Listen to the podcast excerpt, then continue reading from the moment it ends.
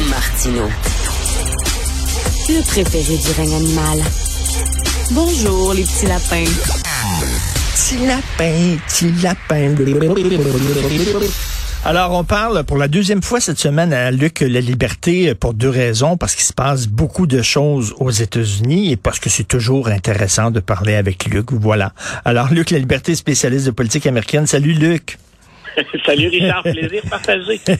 Écoute, euh, ce matin, ben tu sais, on sait qu'il y a les trois bozos euh, qui ont pris en guet-apens un, noir qui, qui l'ont abattu euh, comme un animal.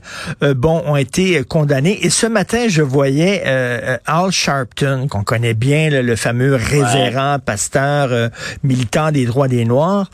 Il disait au micro devant le palais de justice que tout le monde, il dit, j'espère que tout le monde est à l'écoute et tout le monde le voit dans un État du Sud profond, 11 jurés blancs et un juré noir ont condamné pour crime raciste trois personnes.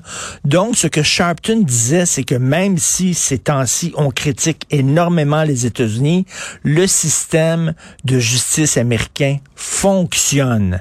Qu'est-ce que tu en penses? Est-ce que tu es aussi optimiste que Al Sharpton? Écoute, je, je, je, ça, ça, ça, me déplaît un peu dans ce dossier-là de, de contredire ou d'atténuer la portée de ce que dit Al Sharpton. Mais si ce procès-là ne se déroule pas, euh, si, si, on parle des incidents puis du procès, là, on parle de 2020-2021, euh, si ça se déroule 15, 20 ans avant, euh, non seulement il n'y a pas de condamnation, ça peut être une condamnation à vie là, dans, dans le cas des trois hommes, euh, il n'y a même pas de procès. Donc, moi, il y a une chose qui m'a frappé depuis le début dans ce procès-là, c'est qu'au moment où se déroulent les incidents, euh, les trois hommes blancs se comportent exactement, bien sûr, de la même manière que ce que le jury a déploré hier et sévèrement. Euh, mais pendant dix semaines, ils n'ont pas été inquiétés. Il y a des policiers qui ont été appelés sur cette scène-là. On a dû constater le décès d'Amo Arbery et ça n'a allumé, il n'y a pas eu, comme on dit parfois en anglais, de red flag pour personne. C'est-à-dire que, ben, écoutez, c'est une arrestation citoyenne, ça a mal tourné pour l'individu, mais nos lois puis le contexte font en sorte qu'on ne procède à, aucune enquête, à aucune arrestation. Il va falloir qu'on sorte la vidéo du troisième, d'ailleurs, prévenu hier, le condamné maintenant. Il a fallu que cette vidéo-là circule pour qu'on se dise, oups, euh, il s'est peut-être passé quelque chose d'anormal et qu'on en vienne finalement à un procès qui était un cas, là, j'essaie de faire attention au terme utilisé, mais c'était un cas de caricature. Euh, on l'a littéralement pourchassé, agressé, on lui a crié des noms, des insultes à connotation raciale. Jouer la légitime défense pour le tireur là-dedans, c'était, ça me semblait être le comble du ridicule. Donc, puis on le voit, la sentence, elle est très, très sévère. Pour le fils qui a ouvert le feu, on parle reconnu coupable des dix chefs d'accusation, le père, neuf des dix chefs, et le troisième, celui qui était un peu à, l'arrière de ça, là, euh, ben écoute, on, en est à sept chefs d'accusation sur dix. Donc c'est, il n'y a, pas eu beaucoup de débats. Là. Ça n'a pas été euh, une délibération très longue. Mais ce que je voudrais rappeler à Al Sharpton, c'est il reste quand même des gens qui peuvent se permettre ce genre de comportement-là. Et s'il n'y a pas de vidéo, Amo Arbery, bien sûr, ne peut pas revenir se défendre puis demander justice, et il ne se passe absolument hmm. rien. Et dans ma tête, ça demeure inquiétant même si c'est un message positif qu'on lance. Quand je dis un message positif, c'est sur la justice. la justice a été rendue dans, dans ce cas-ci.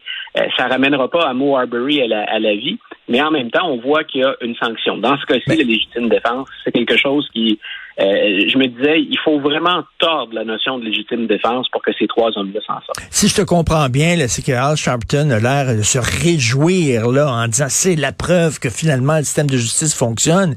Et toi, ce que tu dis, c'est ben que j'espère que ces gens-là ont été condamnés. Mon Dieu, c'est le, le, minimum syndical requis. J'espère. On n'a pas à se réjouir de ça. Ça tombe sous le sens. Oh, on a perdu, euh, Luc, la liberté, malheureusement. Mais c'est ça, c'était drôle de voir Sharpton, qui habituellement est très critique des États-Unis, puis qui est toujours en train de crier, puis les droits des Noirs sont bafoués et tout ça, et qui là, euh, aujourd'hui, disait même dans le Sud profond, que les gens le voient partout à travers le monde. Il y a 11 jurés blancs euh, qui ont condamné ces trois hommes-là. Comme si c'était euh, fantastique. Mais c'est bizarre de voir Sharpton quand même se lancer à la défense du système de justice américain qui est vraiment attaqué de toutes parts.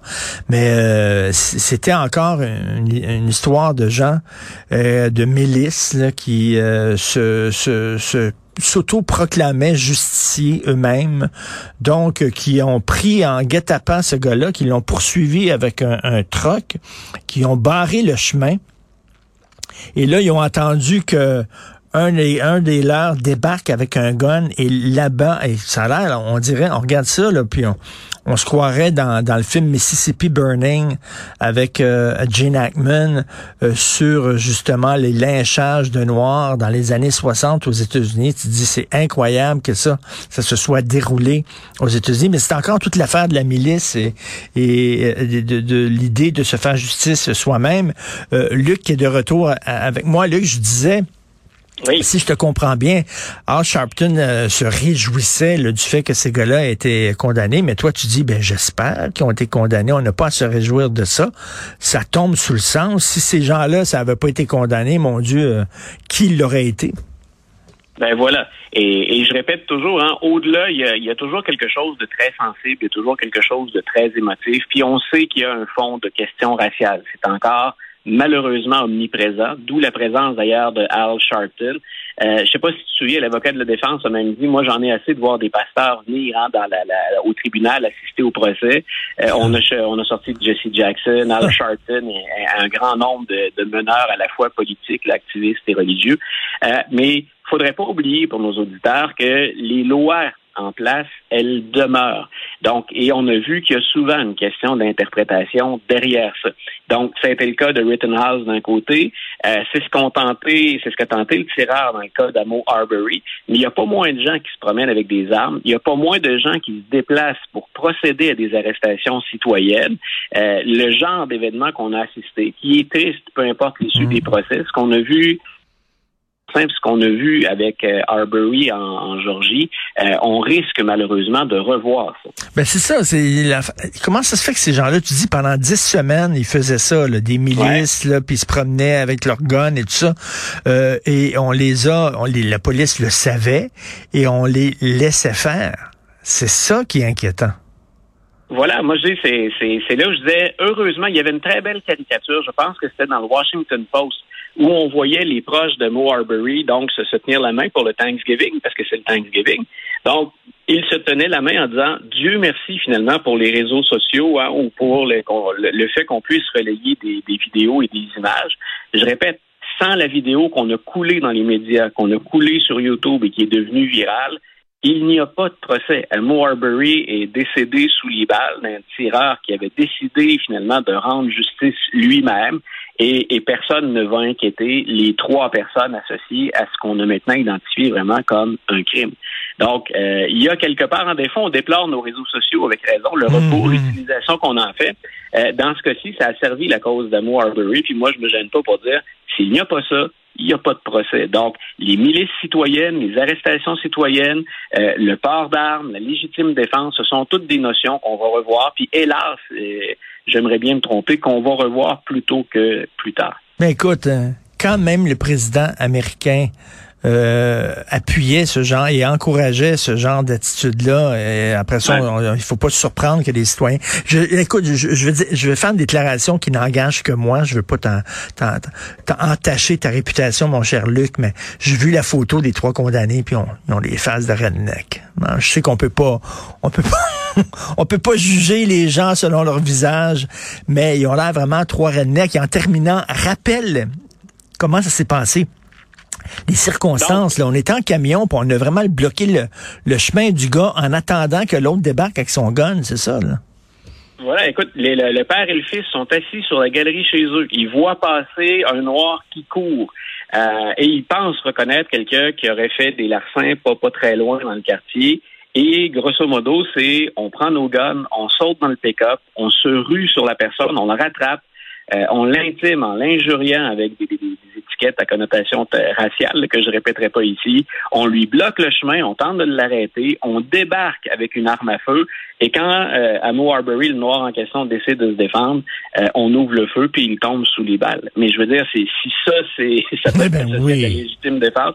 Et euh, tu disais, euh, tu disais, je reprends tes mots là, qui n'étaient pas les miens, mais euh, les, ce sont des rednecks. Regarde les images des trois individus, regarde ce qu'on a dit, ce qu'on a rapporté de l'avocat de la défense, puis de, de, de, de leur défense dans l'ensemble aux trois individus. Et va revoir le film Mississippi Burning, Ben oui. Mississippi brûle d'Alan Parker. J'en parlais Et tantôt, j'en parlais tantôt avec Jane Ackman euh, lorsqu'on s'est, on a perdu le contact. Je parlais justement de ce film-là. C'est drôle. on- pense pareil, mais mais écoute, c'est Ouais. c'est c'est un c'est un c'est un c'est un crime, un assassinat crapuleux digne des années 60 dans le sud. Ben voilà, ce que j'allais dire, là, finalement, j'arrêterai là ensuite, mais la chose, moi, qui m'inquiète le plus de l'extérieur, là, que- comme commentateur puis comme historien, il y a des endroits dans le sud des États-Unis, puis en Georgie, où j'ai eu l'occasion de séjourner, euh, et on, a l'impression que le temps s'est arrêté ou s'est figé. C'est pas vrai qu'il n'y a pas de progrès. Jamais on a vu au plan électoral Mhm. des changements importants. Mais il y a malheureusement des scènes qui nous rappellent euh, les années 50 et les années 60 dans le sud des États-Unis. Ce procès-là, tu vois, on, on a allumé sur le même film. Donc, Mm. culture cinématographique semblable. probablement notre âge est trahi aussi Oui. un peu. Euh, mais Mississippi brûle. Donc, pour nos auditeurs, c'est pas un copier-coller, mais ça rappelle ça. Et ça montre que la fracture nord-sud est toujours présente aux États-Unis. Voilà. Tout à fait, malheureusement. Luc, la liberté, toujours un plaisir. Merci beaucoup. Bon week-end. Salut, Luc. Une bonne journée, Richard. Bon week-end.